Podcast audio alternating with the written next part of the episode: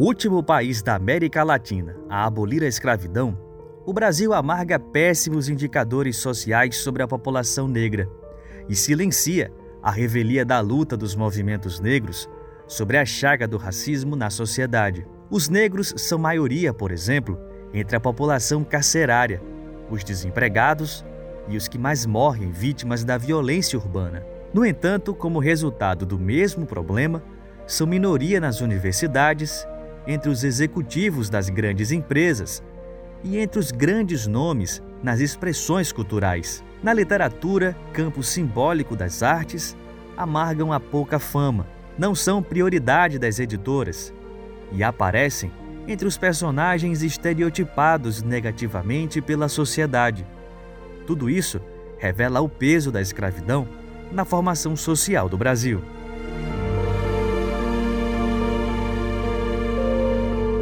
A dificuldade em reconhecer e superar o racismo se deve pela forma como a história da escravidão foi e é contada nas escolas, nos meios de comunicação e na arte.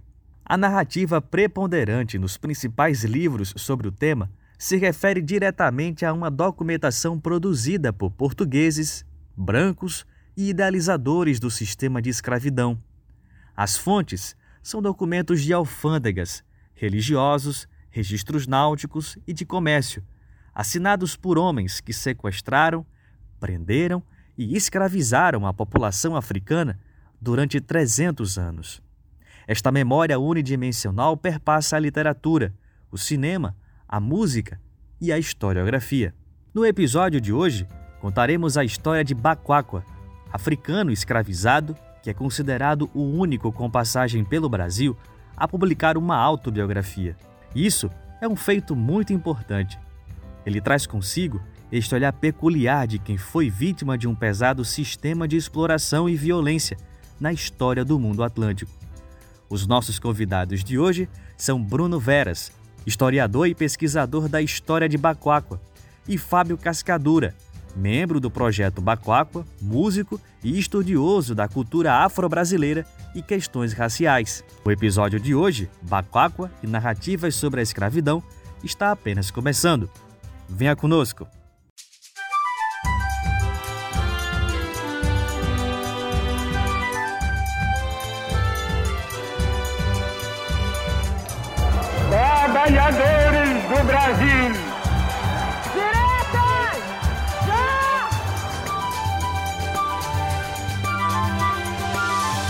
Atos e fatos da história.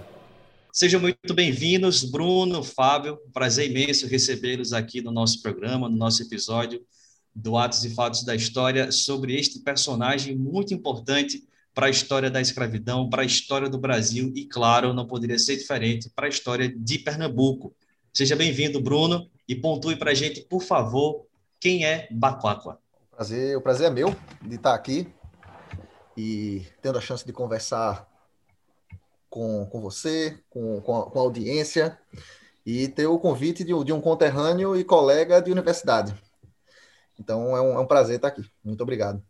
É, Baquaqua, ele é um, um personagem, eu acho que, que interessante para a gente entender um pouco a história do. Um, um pouco, não, muito.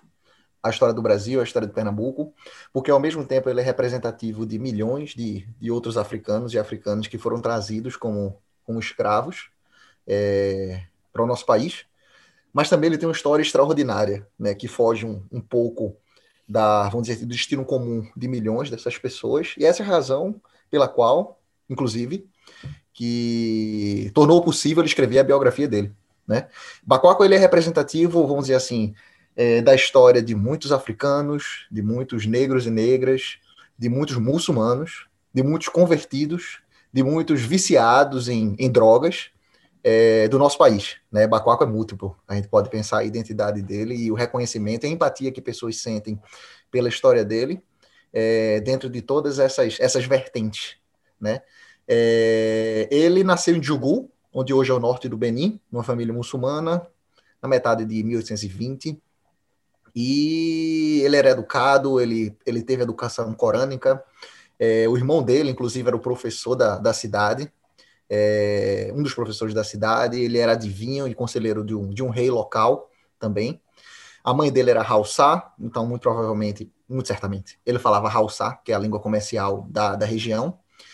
E por ocasião do, do destino, quando ele trabalhava para um dos reis é, locais, é, colegas dele que invejavam a, a, a profissão dele, de, de conselheiro, de, de, tinha até um cargo militar também, enganam ele, fazem uma festa para ele, onde ele enche a cara de, de cachaça, e quando ele acorda de manhã, ele está aprisionado, está amarrado, ele é vendido para comerciantes que estavam passando pelo, pelo local, é, comerciantes de escravo, e que levam ele para o sul, para o Daomé, para o, o, Império Daomé, que é o império escravista é, importante é, na África Ocidental, e ele narra né? Todo, toda a sua passagem, passando pelas montanhas Kong, passando pelo Abomey, o medo dele de ser sacrificado, é, ele encontrando conterrâneos e amigos que também foram escravizados e e estavam na região, até ele chegar ao sul,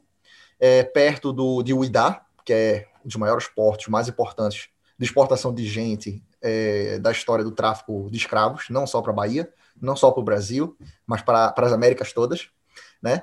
E Bacoca, muito provavelmente, ele é exportado por Pequeno Popo, que era um outro porto local, até chegar em Pernambuco.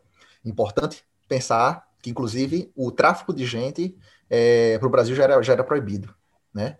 É, aquela lei para inglês ver, mas de fato era uma lei e que, e que todas as pessoas que fossem, vamos dizer assim, resgatadas de, de navios negreiros eram para ser consideradas livres, africanos livres, que deveriam passar por um processo de aprendizagem e exploração do trabalho de alguns anos, é, e serem incorporados, vamos dizer assim, à sociedade brasileira. Então, Bacoacua, o tráfico de Bacoacua para o Brasil foi ilegal. E o tráfico de Bacoacua para o Daomé, antes de chegar do Brasil, também foi ilegal, porque existia uma lei é, é, na, na, sociedade de Bacoacua, no reino, que proibia a escravização de muçulmanos é, nascidos livres. Então, vamos dizer assim, se a gente for pensar em ilegalidade, a escravização dele foi legal na África, foi legal em Pernambuco, onde ele chega em 1845. Ele é desembarcado muito provavelmente, eu acredito, pelas minhas pesquisas, em Itapsuma, ah, por trás ali do canal de Santa Cruz, na, na ilha, de, na ilha de Itamaracá. É, ele, ele é escoado rapidamente. O professor Marcos Carvalho escreveu bastante sobre o tráfico ilegal em Pernambuco. É, para um, um engenho local, onde, onde depois ele é, ele é traficado e vendido para um ilegalmente também para um português e trabalha como padeiro primeiramente carregando pedras e depois como padeiro em alguma vila de, de Recife. Antes da gente escrever a, a, a, passagem dele no nosso estado, também queria aqui anunciar para os nossos ouvintes que comigo aqui, novamente, Ulisses Brandão, jornalista, cineasta, meu companheiro de bancada, sempre aqui recebendo os nossos convidados no Atos e Fatos da História. E Ulisses, me permita só uma segunda pergunta aqui, monopolizando já o, o Bruno e pedindo para o Fábio aguardar só um pouquinho, que já já a gente inclui ele também na, no papo. É, na autobiografia lá, o Bacaco narra, descreve como foi a, a viagem, né, a, a embarcação em que ele estava, é, o que ele sofreu, os sentimentos, as impressões na viagem do continente africano para o Brasil, antes de chegar a Pernambuco. Como é esse relato? Como é que ele constrói, Bruno? Então, é, de fato, o relato de Bacoaco é um dos poucos relatos que sobreviveram de pessoas que passaram pela experiência do, do navio negreiro. Existem pouquíssimos, pouquíssimos relatos de pessoas narrando, é, narrando essa experiência. Que de fato o navio negreiro foi a, a, a, invenção mais cruel da história da humanidade. Era o lugar mais, mais destrutivo, mais, mais miserável é, que, que alguém já inventou, né? Que foi o destino de 12 milhões de pessoas, é, entre elas Bacoaco. E Bacoaco fala é, é, da experiência dele dentro do navio. É, era uma viagem, dependendo do tamanho do navio, dependendo da, da, da, da das correntes, de onde ele vem para Pernambuco, que poderia durar pouco menos de, de um mês, que eu acho que é o caso, o caso dele, mas que de outras regiões, por exemplo, de Moçambique até Cuba, a gente conhece é, é, viagens que duraram três meses dentro, dentro de um navio. E Bacoca fala é, da, de, de, morte, de, fala de loucura, fala de cheiro, fala de, de, de vários elementos, né? é, as pessoas que chegaram realmente vivas foram muito fortes, muito, muito, muito fortes, para sobreviver essa viagem e sobreviver uma outra jornada, é, vamos dizer assim, de escravidão, e que apesar disso é, se mantiveram, vamos dizer assim, não só vivas, mas humanas, né? De pessoas como Baquaca, no caso dele muçulmano, que foi escravo, mas que mantinham livros, que casavam, que batizavam, que formavam comunidade. Né? Então, apesar de um, de um sistema brutalizador, foram pessoas fortes que se mantiveram gente, que se mantiveram humanos. É, Ulisses, quer fazer alguma pergunta? Fábio, eu queria primeiro agradecer a presença aqui de Fábio e Bruno. Muito obrigado por participar do nosso podcast. É, e eu, ouvindo agora o relato de Bruno, é, me lembrou muito a descrição que o Laurentino Gomes faz no livro dele, Escravidão, sobre o nível de crueldade a qual era imposto os escravos na, nessa travessia transatlântica, né? acorrentados, envoltos em fezes, mijo, vômitos, presos muitas vezes num espaço muito pequeno, né? superlotado. E eu queria perguntar para Fábio um pouco, da gente pudesse analisar um pouco mais detalhadamente né? E aí, aproveitando também o que Bruno fala, que uma das piores invenções do ser, dos seres humanos foi o navio negreiro, eu queria falar, discorresse um pouco aqui para a gente, para quem está nos ouvindo, sobre a, como era a crueldade, como, como era atravessar né, por meses a fio, num espaço muitas vezes minúsculo e superlotado, para aqueles seres humanos que eram trazidos à força, afastados da sua família, né, muitos morriam né, nesse percurso. Pode falar um pouco para a gente como é que era essa viagem transatlântica num navio negreiro? Ah, um alô a todos, alô Afonso. É, a, a, o navio negreiro era uma indústria, né? Era, tinha uma capacidade de produção é, de mão de obra barata para as Américas, sobretudo para as Américas, né? incluindo aí o Caribe. E essa indústria ela trabalhava com o medo. É, o medo era o, o, o elemento, a ferramenta principal, a coerção física, psicológica, eu diria até espiritual, desses é, indivíduos confinados é, e mantidos sobre um período que poderia variar, mas que é, é era um período extenso a, a qualquer medida.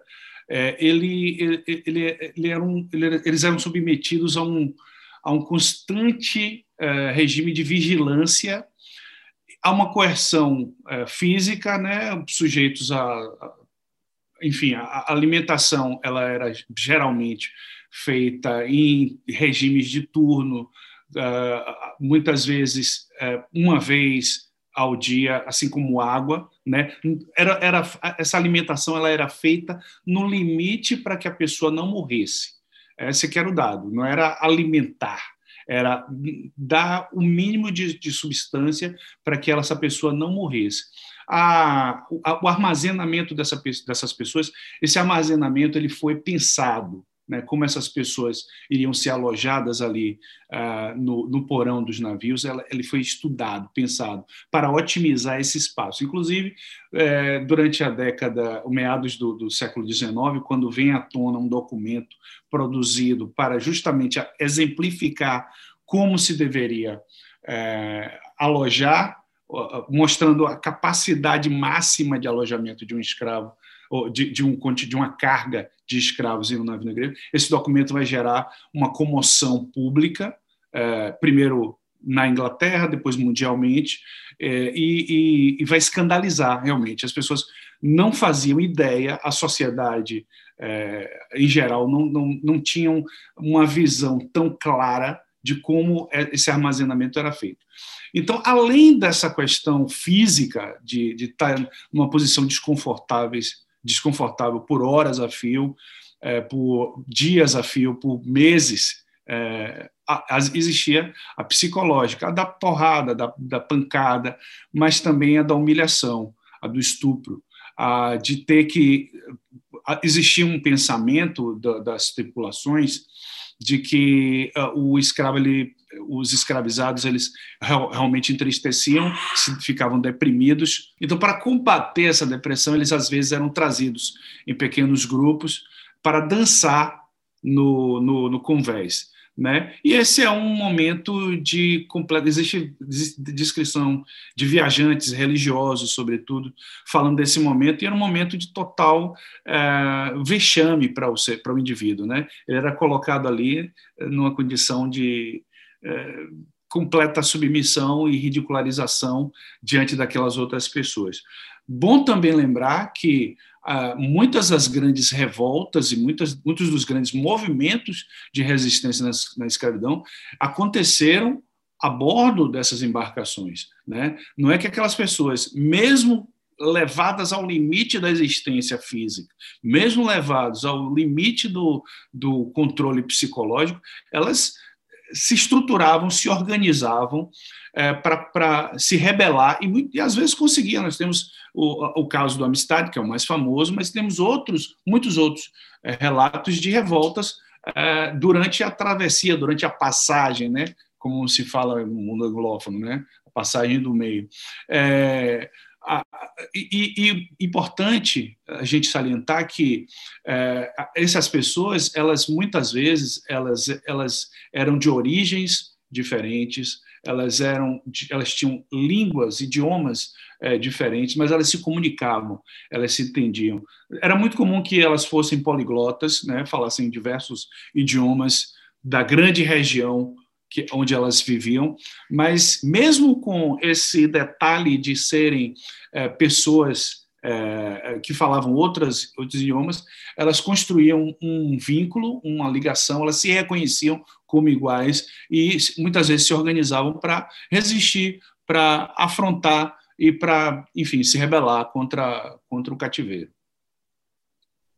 É, uh, Bruno, é, você falou, já até iniciou um pouco aí o relato sobre como foi que Bacalco desembarcou aqui no Brasil, via Pernambuco, e citou o trabalho do professor Marcos Carvalho, da Universidade, da Universidade Federal de, de Pernambuco.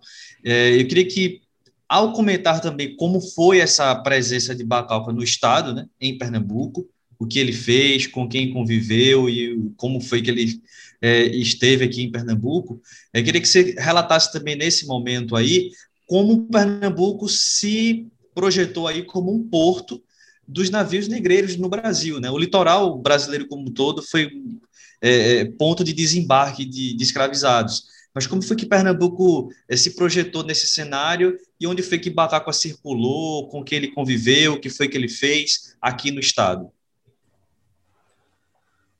É, o, caso de Bacuacua, ele é, vamos dizer assim, ele é um reflexo de, de centenas de anos de, de tráfico em Pernambuco a gente gosta de, de, se orgulhar do nosso pioneirismo, das coisas bem, bem bairristas e tal. Pernambuco foi um dos primeiros lugares também, onde começou o tráfico de, de gente africana para o Brasil. É, e um dos portos mais importantes do mundo. Se a gente pensar, inclusive, o período de, de, de tráfico ilegal é, que é muito, vamos dizer assim, ainda é subpesquisado, tem muita coisa ainda para se levantar em, Pernambuco, mas as estimativas, considerando também esses, esses, esses dados do tráfico legal, é, trazem Pernambuco como o quarto, quarto maior é, espaço de recepção de, de, de, africanos escravizados. Então, era, era um lugar central. E durante o tráfico ilegal, Pernambuco também era central, porque é, como era ilegal, você não poderia chegar lá no Porto de Recife e desembarcar gente. Tinha fiscalização, né? Então esse tráfego ele deveria ser feito em praias. É, e boa parte das praias de Pernambuco tem arrecifes e são portos naturais, onde você pode parar o barco, é, é, controlado, vamos dizer assim, longe das ondas, e jangadeiros. É, paravam de pescar, quando viam o, o, navio negreiro, ou a notícia do navio negreiro ilegal já chegava antes, nas praias dos engenhos, que eram praias com donos, como fala o professor Marcos Cavalho, é, que avisavam, que preparavam toda uma estrutura para receber o navio, e Bacoca fala que o navio teve que parar. Ele não sabia o que estava acontecendo. Talvez um navio inglês tivesse é, na costa tentando capturar algum navio, ou talvez estivesse esperando o dono da praia chegar para receber a sua porcentagem e permitir o desembarque. É, mas o fato é que Bacoca fala, a gente teve que esperar. As pessoas já estavam loucas, as pessoas já estavam é, desnutridas, doença, né, muita doença de olho, doença de pele, então todo mundo querendo sair daquilo e eles tiveram que esperar. É, e desembarcar essas pessoas com a ajuda dos canoeiros, com a ajuda dos, dos jangadeiros, é, na praia já havia, vamos dizer assim, toda uma estrutura montada. Havia, é, vamos dizer assim, barraca com carne, com comida fresca, com frutas frescas, dependendo da época, se fosse goiaba, se fosse caju, se fosse laranja, qualquer coisa cítrica e fresca por conta do escorbuto, né? Para que essas pessoas pudessem se alimentar rapidamente, é, recobrar, recobrir a, a, força, vamos dizer assim, e seguir mais uma caminhada até entrar em algum lugar escondido, em algum engenho escondido, onde vendas e ou distribuição ou alguma pré-venda já, já organizada deveria ser, ser feita. E o litoral norte de Pernambuco tinha uma outra complicação nessa década, né? Que era o quilombo de Malunguinho, que estava ali naquela região de Goiânia, do norte de Olinda até Goiânia, e que muitos desses desembarques ilegais, é, os, os, os soldados de Malunguinho, vamos dizer assim, os rebeldes quilombolas de Malunguinho, eles costumavam atacar esses viajantes costumavam atacar, vamos dizer assim, esses comboios. E se Baquaco tivesse sorte, talvez, é, que ele não teve, ele foi embarcado de, ilegalmente, ele foi vendido como escravo. Se ele tivesse tido um pouquinho mais de sorte, alguém de Malunguinho poderia ter ajudado ele, mas não foi o caso dele. Ele foi vendido rapidamente para um padeiro português, em alguma vila do norte de, de, de Pernambuco, e muito magrinho, apesar dele ser muito magrinho, ele foi colocado para carregar pedra e construir casa. Esse foi o primeiro trabalho dele, até ele começar a aprender mais a língua, começar a aprender a contar e se tornou um vendedor de pão. Ele Isso foi na, na área central do Recife, ainda lá pelo território de Itamaracá, onde é que foi isso?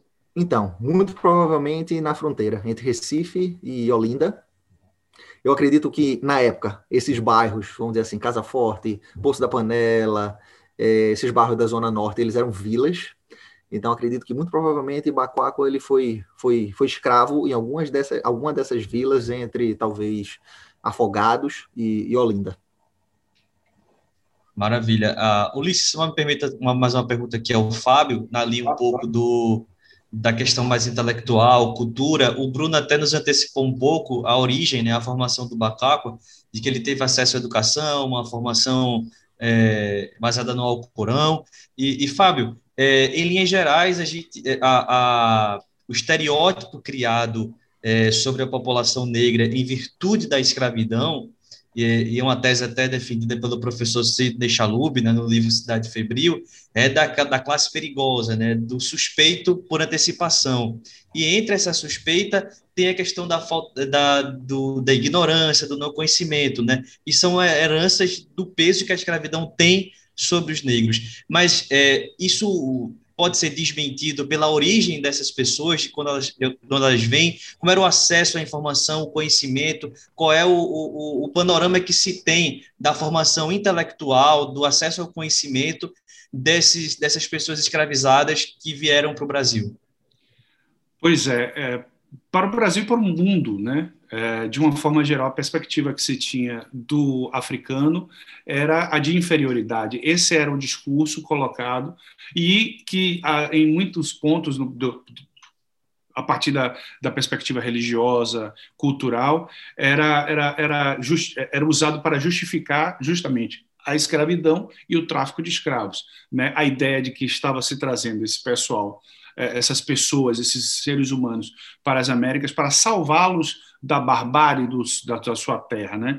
cristianizá-los, né? eles são pagãos. Não, então essa era, esse era o discurso é, é, é no Brasil, é, mas também no mundo francês, no mundo é, é, anglófono, no mundo dinamarquês. A gente tem que lembrar que a Dinamarca também comercializou, assim como a Holanda, né, que a gente já sabe mais, mas outros outras nações europeias, elas também, todas praticamente, é, lucraram e interferiram no, no, tráfico de escravos. Então, a perspectiva de, de, inferioridade cultural, intelectual, religiosa, era, era um argumento importante na legitima, legitimação.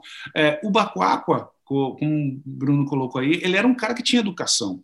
Por quê? Porque para o islâmico, um ponto fruca, é, é, principal, assim, crucial da, da sua da, da, prática da sua fé é conhecer a palavra do profeta, né, do profeta Maomé. Então, é, a criança ela é educada muitas vezes por, por, por sua família, se tiver um, um, pai realmente instruído naquilo, ou então em, em escolas é, para crianças e depois as chamadas madraças, né, para é, escolarizar mesmo o, o, islâmico, essas pessoas elas são desde cedo colocadas em, em contato com a escrita na, da, da, da, língua arábica, né?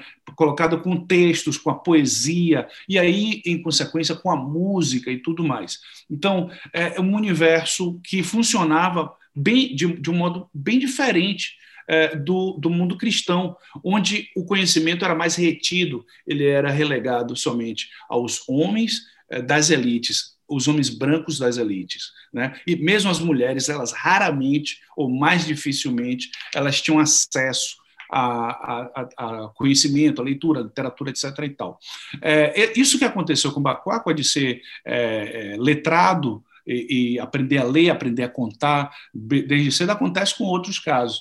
É, recentemente eu estava no projeto Freedom Narratives, do qual eu faço parte, é, tratando a documentação de um indivíduo chamado Benjamin Absalom, que foi escravizado numa região próxima a, de onde Bacuacua nasceu, é, mas que foi levado para a América do Norte, primeiro para o Caribe, depois num outro, numa outra perna do tráfico indo para a América do Norte e acabou sendo comprado por uma congregação religiosa é, que é chamada de Mora, Moravians, é, ou é, moravianos. Eles são originários do, da Alemanha Central, da Alemanha Central e com a Contra-Reforma migraram para a América do Norte, né, formando uma da, daquelas é, comunidades religiosas fechadas. E, e o, esse rapaz na época um rapaz Absalom, ele foi escravizado e foi levado para trabalhar nessa comunidade, trabalhava na plantação né, da, da comunidade e não se converteu inicialmente ao, ao cristianismo, somente quase com 60 anos ele vai se converter e quando ele se converte aí é, é que está o, o, que a gente ainda vai perceber né se sim ou não é que se ele se converteu para ganhar uma porção de terra ou ou se ele se converteu de coração, como ele dizia realmente, né? se ele se tornou um cristão, porque ele era um, ele era um, um islâmico que sabia ler, que sabia, que dominava a arte da cura pelas ervas. As pessoas recorriam a ele, não somente os africanos e os descendentes de africano daquela região ali, mas também uh, os outros, as pessoas de descendência europeia recorriam a ele para curar problema de pele, para curar problema de estômago, né? Então ele era um cara que tinha um conhecimento que só ele dominava ali, né? Inclusive tem no texto tem o, o, o irmão, né? O Brethren, o, o, líder, um dos líderes da, dizendo que ele precisa parar com essa arte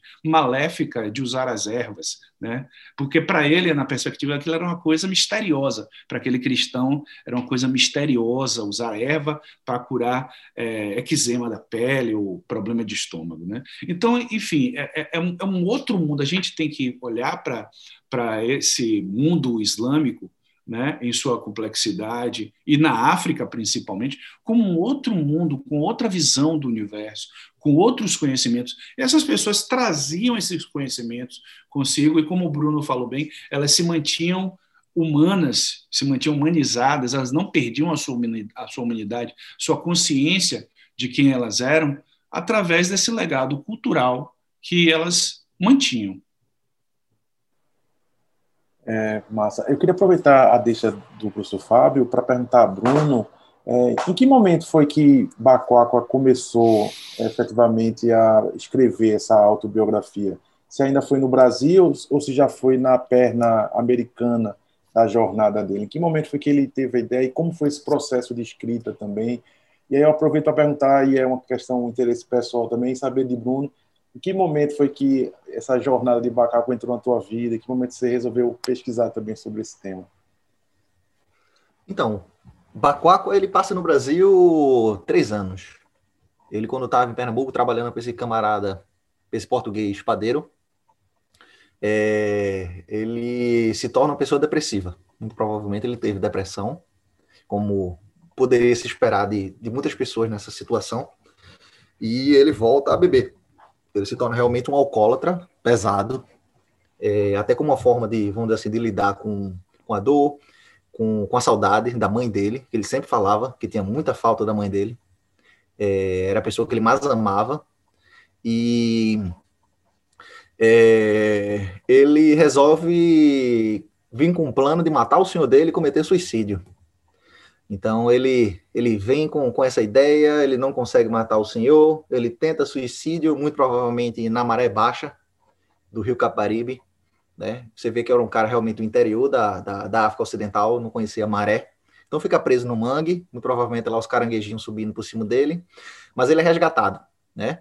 É, o rio, Caparibe, o rio Caparibe e vários outros rios da, da bacia do Caparibe em Pernambuco era, era, vamos dizer assim, muito frequentado por canoeiros, que faziam o transporte do açúcar que vinha dos engenhos no interior até o, o, litoral, até o porto, onde esse açúcar depois era exportado, né? Então era o tempo todo, gente subindo e descendo, muitos deles africanos, que já tinham experiência, vamos dizer assim, de canoagem nos rios em Angola, nos rios do Congo, e Bacoca resgatado, né? Tiram ele do, da lama e o senhor dele resolve vender logo ele antes que ele se mate. Tente alguma outra coisa, tente matar o senhor. Daí ele vai para o Rio de Janeiro, ele trabalha com o senhor gaúcho, é, lá, como embarcado, também ainda, alcoólatra. Ele fala que, em cartas que ele, que ele escreveu, que pessoas conectadas a ele escreveram sobre ele, que ele se mantinha, mantinha relações com outros muçulmanos, ou no Rio Grande do Sul, ou no Rio de Janeiro, é, e numa embarcação de café ele é mandado para Nova York, né? Quando ele chega em Nova York, ele é ajudado por abolicionistas locais, é, negros ou brancos, a fugir então, tem todo um julgamento, inclusive, na prefeitura de, de Nova York. Quem já foi a Nova York já, já visitou a prefeitura, foi lá que Bacuacua, foi julgado. E antes que acabasse o julgamento dele, todos habeas corpus aqui, habeas corpus lá, ele escapa. A galera ajuda ele a fugir, os abolicionistas. E ele vai para o Haiti, onde ele fica três anos, também, como um viciado, como um drogado, morando na rua.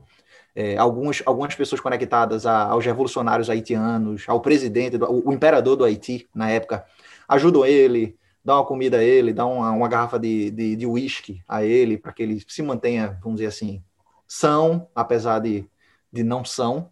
Até que ele conhece, é, através de outros contatos e amigos dele, que inclusive fugiram também é, do Rio de Janeiro, um camarada do Congo, é, um camarada chamado Judd, que era um missionário, era um missionário de uma igreja chamada Igreja Batista Livre, que tinha rompido com a Igreja Batista por conta de questões relacionadas à escravidão. A Igreja Batista era, era, vamos dizer assim, não era contra a escravidão, os batistas resolveram se separar.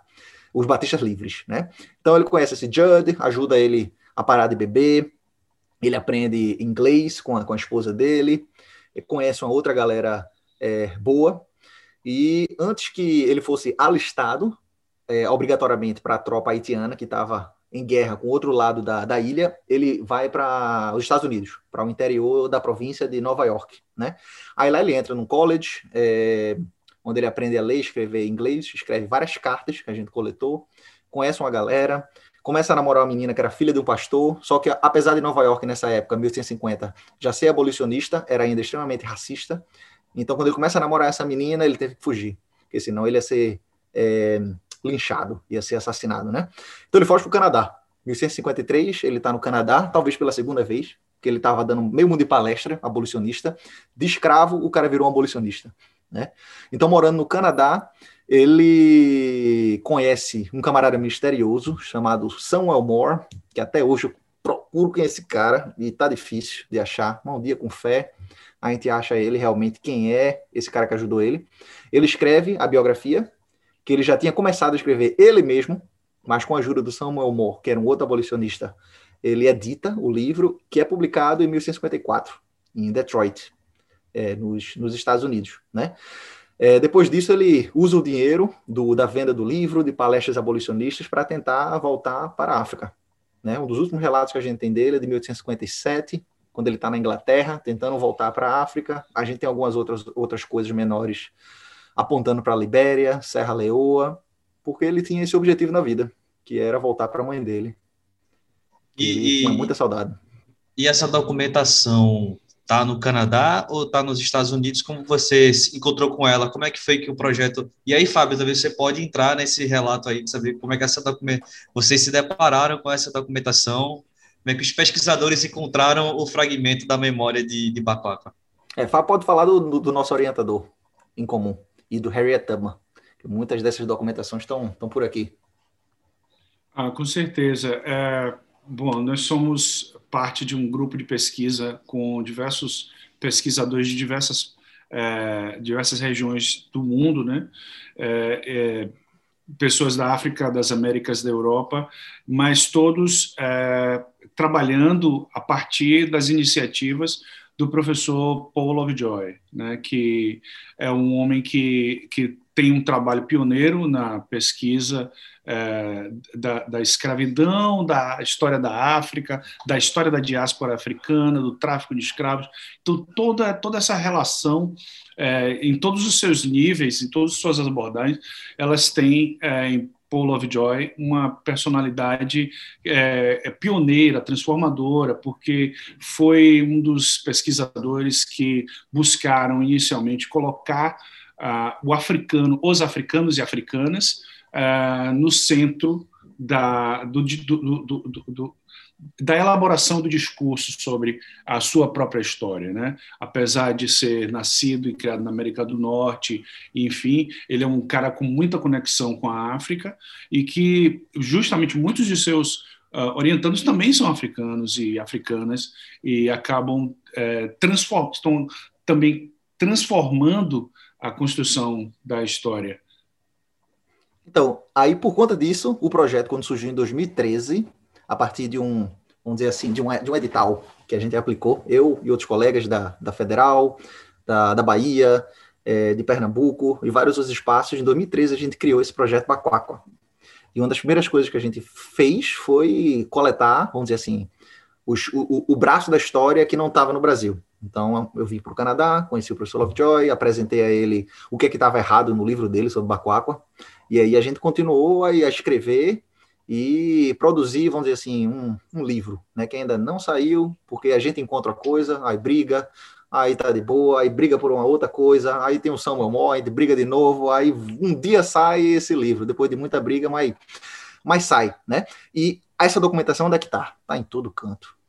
Meio mundo de pesquisa, que eu tive que fazer no norte da Nigéria, é, tem pesquisa ainda a se fazer na Libéria, na Serra Leoa, muita coisa foi levantada nos Estados Unidos, documentos do Haiti, que foram publicados depois nos Estados Unidos, é, coisas do Canadá, jornais canadenses, jornais em todo canto do, do Brasil que falam sobre o navio Lembrança.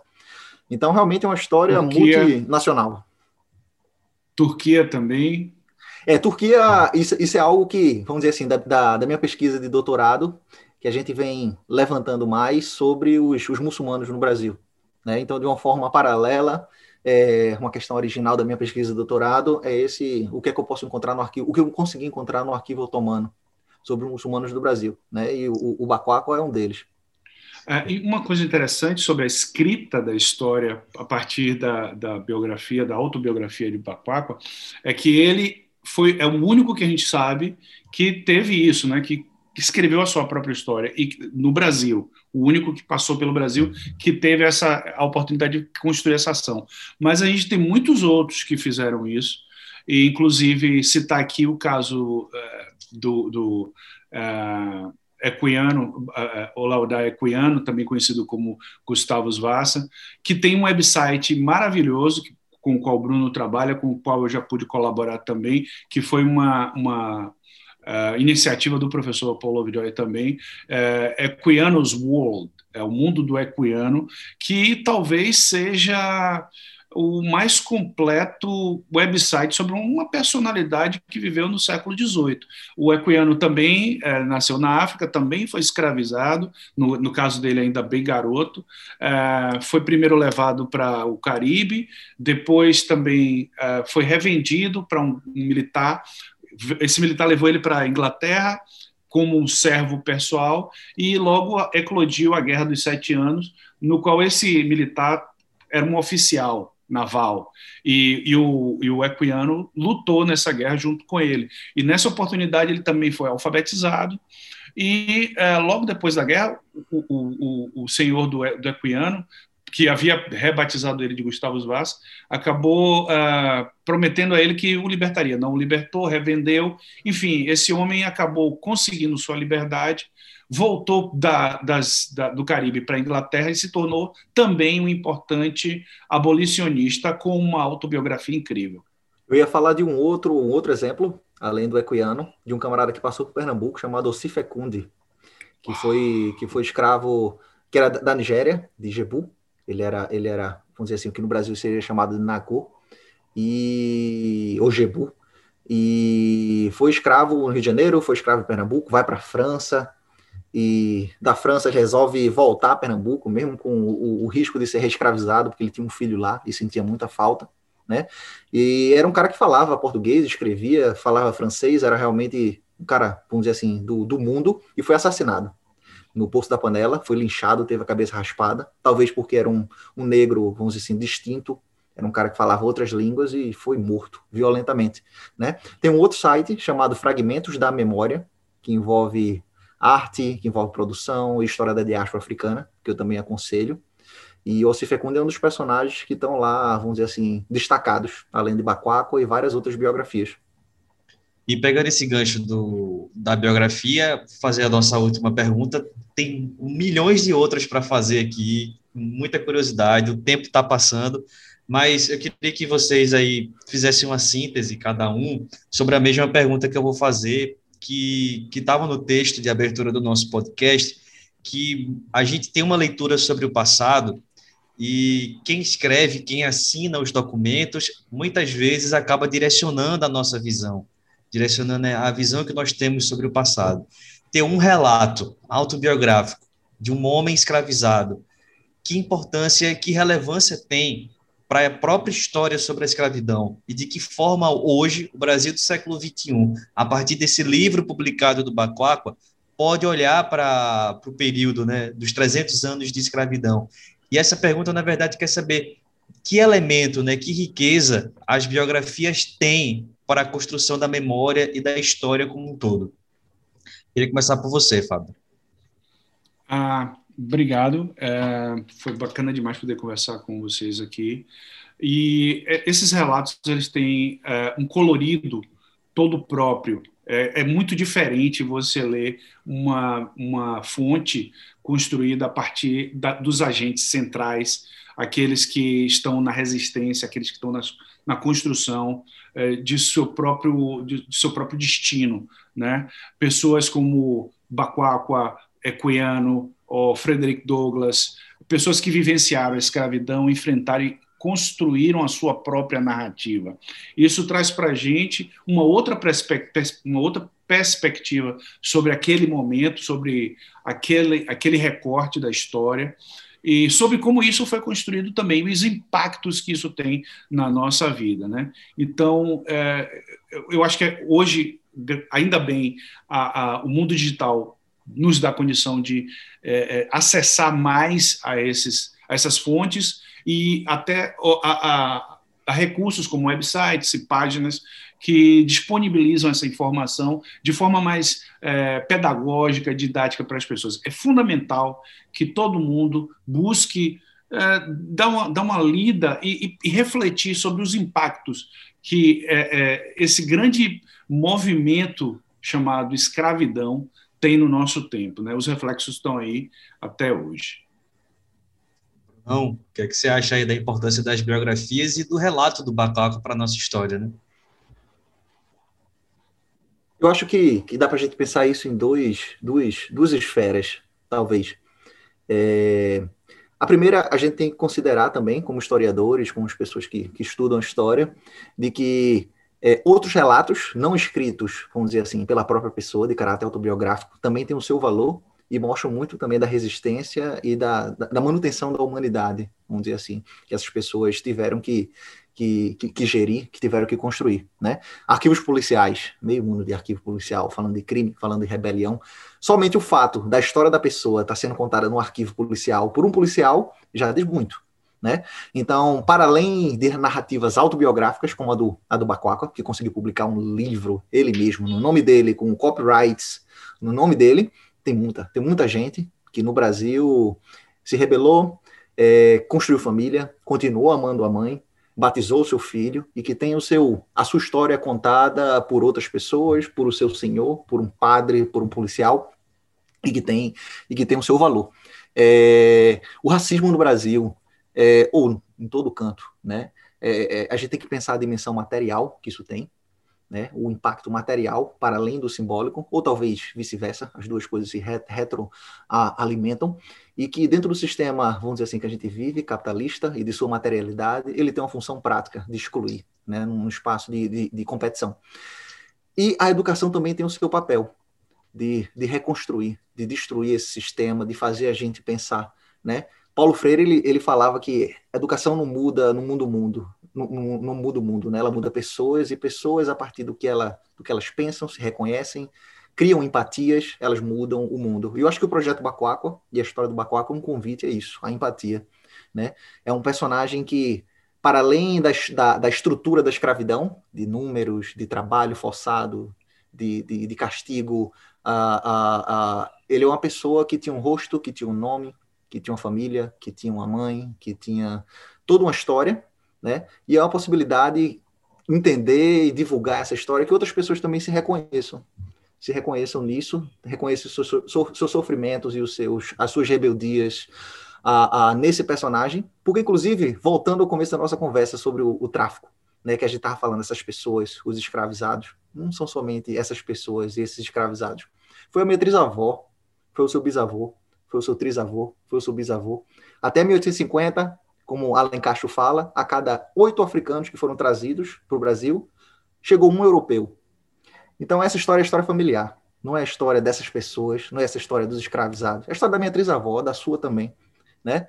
E eu acho que conhecer essas biografias, especificamente, é uma forma de criar empatia e se educar. E se educando, mudando o mundo. E racismo está no meio desse negócio que a gente tem que pisar e reconstruir. Maravilha. Muito obrigado a Fábio Cascadura, Bruno Veras, nossos convidados no episódio sobre Bacoaco e narrativas sobre a escravidão. Ulisses Brandão, querido, obrigado. Valeu mais uma obrigado. vez. Obrigado. E até o próximo episódio.